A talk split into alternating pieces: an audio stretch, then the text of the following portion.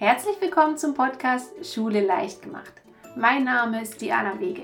Ich bin Autorin, Lehrerin und Gründerin vom virtuellen Klassenzimmer, der Lernplattform, mit der Eltern ihr Kind zu Hause beim Lernen unterstützen können. Hier in diesem Podcast geht es darum, wie Kinder mit Freude und Spaß lernen. Denn das ist für jedes Kind möglich. Ich zeige dir hier wie.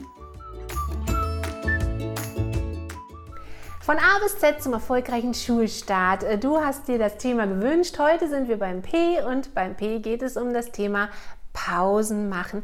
Darum soll es heute gehen. Vielleicht ist es dir, äh, geschwebt dir auch so ein bisschen in den Kopf vor, jetzt gerade um Gottes Willen, bloß keine Pausen, dann kriege ich mein Kind überhaupt nicht mehr wieder an die Aufgabe. Aber lass uns heute einmal schauen, wie wir dem vielleicht begegnen können und was du dazu wissen solltest. Pausen machen und da will ich jetzt schon mal vorweggreifen, sind sehr, sehr wichtig. Pausen kann ich natürlich an verschiedenen Stellen machen. Es kann zum einen sein, dass dein Kind erstmal eine Pause braucht, wenn es von der Schule nach Hause kommt und nicht gleich mit den Hausaufgaben zum Beispiel anfangen kann. Es kann aber auch sein, dass es verschiedene Hausaufgaben sind und äh, dein Kind braucht zwischen den einzelnen Hausaufgaben oder Übungseinheiten, was auch immer du mit deinem Kind machen möchtest, eine Pause. Oder es kann aber auch sein, dass die einzelne Übungseinheit, die jetzt ansteht, so zeitintensiv ist, dass da einfach Pausen notwendig sind und man das nicht in einem Wisch durchziehen kann, auch wenn man es sich wünscht wünschen würde, damit es einfach schnell vorbei ist. Pausen sind wichtig. Jedes Kind hat ein unterschiedliches Gefühl für Pausen. Es gibt da einen Richtwert, an den kann man sich orientieren. Aber lass uns doch einmal schauen, warum sind denn Pausen so enorm wichtig für dein Kind? Du wirst merken, dass dein Kind ausgeglichener ist, freundlicher, fröhlicher, entspannter, wenn es das Recht hat auf Pausen, wenn es sich entspannt zurücklehnen kann, wenn es wirklich die Ruhephasen bekommt, die es braucht, ist dein Kind wesentlich entspannter und damit auch wesentlich äh, fitter für die ähm, Aufgaben, die es da dann noch zu bewältigen gibt unterm Strich, und das ist dann, das entkräftet so ein bisschen das Argument, ich kriege mein Kind ja dann gar nicht mehr an die Aufgabe, wenn ich jetzt eine Pause gewähre. Unterm Strich ist es so, wenn ihr eine gute Struktur habt, äh, dass die Aufgabe dann insgesamt schneller geht, auch wenn ihr eine Pause einbaut. Man denkt sich so, oh, dann zieht sich das ja noch länger. Aber das ist gar nicht so. Äh, viel schlimmer ist es dann, wenn dein Kind zum Beispiel an einem Arbeitsblatt klebt und dann anfängt in die Luft zu starren. Das sind so typische Anzeichen, dass du merkst, dass dein Kind eine Pause unbedingt braucht. Und wenn du da aber von vornherein eine feste Pause etablierst, wird die Gesamtzeit dann äh, der Aufgabe wird sich dann sogar reduzieren.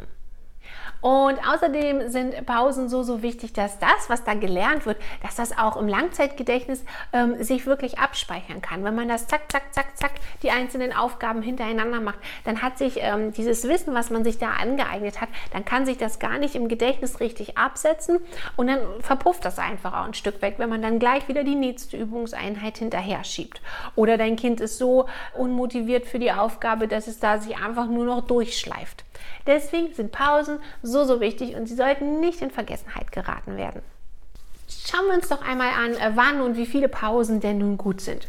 Da musst du natürlich als Dein Kind gibt so ein bisschen das, das Tempo, die Anzahl, die Anzahl der Pausen, den Zeitumfang der Pausen fest. Und ganz, ganz wichtig ist, dass ihr da einfach eine Struktur habt. Zum einen der erste Bereich, wo man Pause machen kann. Wie sieht der Übergang aus, wenn dein Kind von der Schule nach Hause kommt? Schau mal, für dein Kind ist das da ein richtiger Arbeitstag. Dein Kind hatte also schon ausgiebig gearbeitet. Und jetzt kannst du dir ja vielleicht das so ein bisschen ähm, vorstellen, wenn jetzt von dir erwartet wird, du kommst nach Hause und sollst jetzt gleich äh, mit deiner Arbeit, die du ja den ganzen Tag schon auf der Arbeit gemacht hast, sollst zu Hause direkt damit weitermachen da ist man vielleicht nicht so motiviert, äh, das dann wirklich zu tun.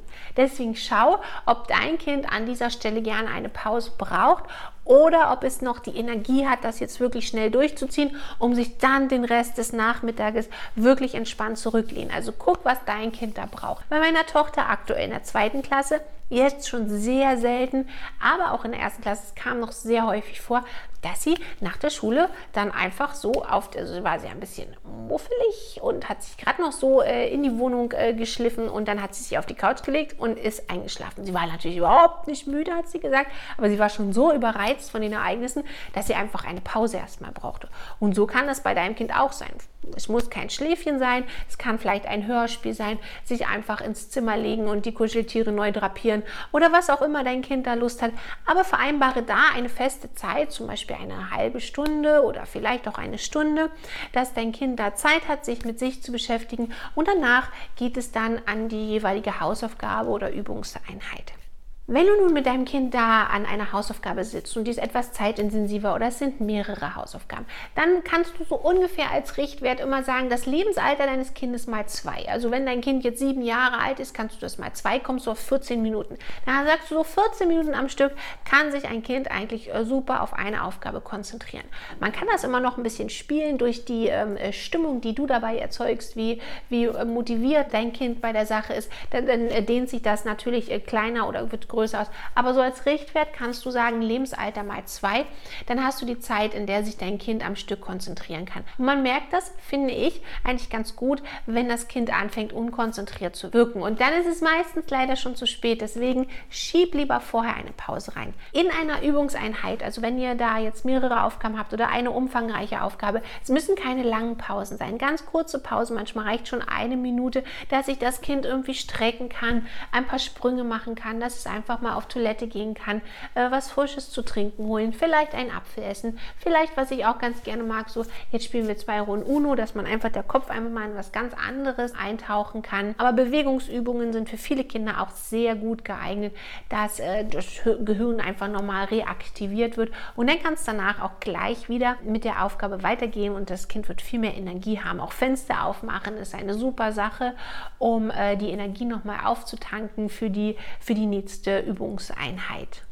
Was man auch machen kann, äh, man vergisst das ja dann schnell. Ne? Also, dass äh, Pausen so wichtig sind. Und für das Kind kann es auch schön sein, das könnt ihr mal ausprobieren, entweder einen Wecker oder eine Sanduhr aufzustellen, wo zum Beispiel jetzt 15 Minuten durchlaufen, ablaufen. Und äh, nach 15 Minuten kann dein Kind dann erstmal die Aufgabe abbrechen und es wird die kleine Pause gemacht. So gerät es nicht in Vergessenheit und die Pausen werden dann regelmäßig eingehalten. Dann müsst ihr mal schauen, ob das vielleicht für euch passen würde, wenn ihr eher dazu neigt, so Pausen zu vergessen, dass man sich dann auch einen festen Wecker stellt. Man kann natürlich aber auch sagen, erstmal diese Übungseinheit und dann diese Übungseinheit. Das geht natürlich auch. Lass uns im Fazit äh, zusammenfassen und äh, festhalten. Pausen sind sehr, sehr wichtig für dein Kind und sollten nicht in Vergessenheit geraten. Unterm Strich schafft dein Kind mehr, wenn es Pausen haben darf.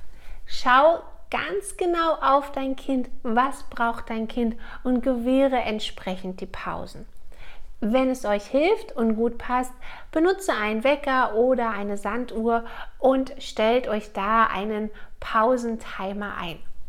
Achtet auf äh, möglichst variationsreiche Pausen. Das können ganz, ganz kurze Bewegungspausen sein, das Fenster öffnen, eine Kleinigkeit essen, auf Toilette gehen, eine Runde Karten spielen, was auch immer. Findet da die beste Pausengestaltung, die deinem Kind weiterhilft, danach gut wieder in die Aufgabe einzusteigen.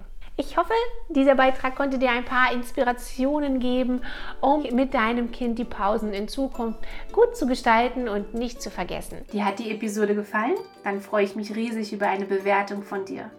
Das hilft, damit auch andere Eltern diesen Podcast hier finden können. Und vielleicht sehen wir beide uns ja schon bald im virtuellen Klassenzimmer.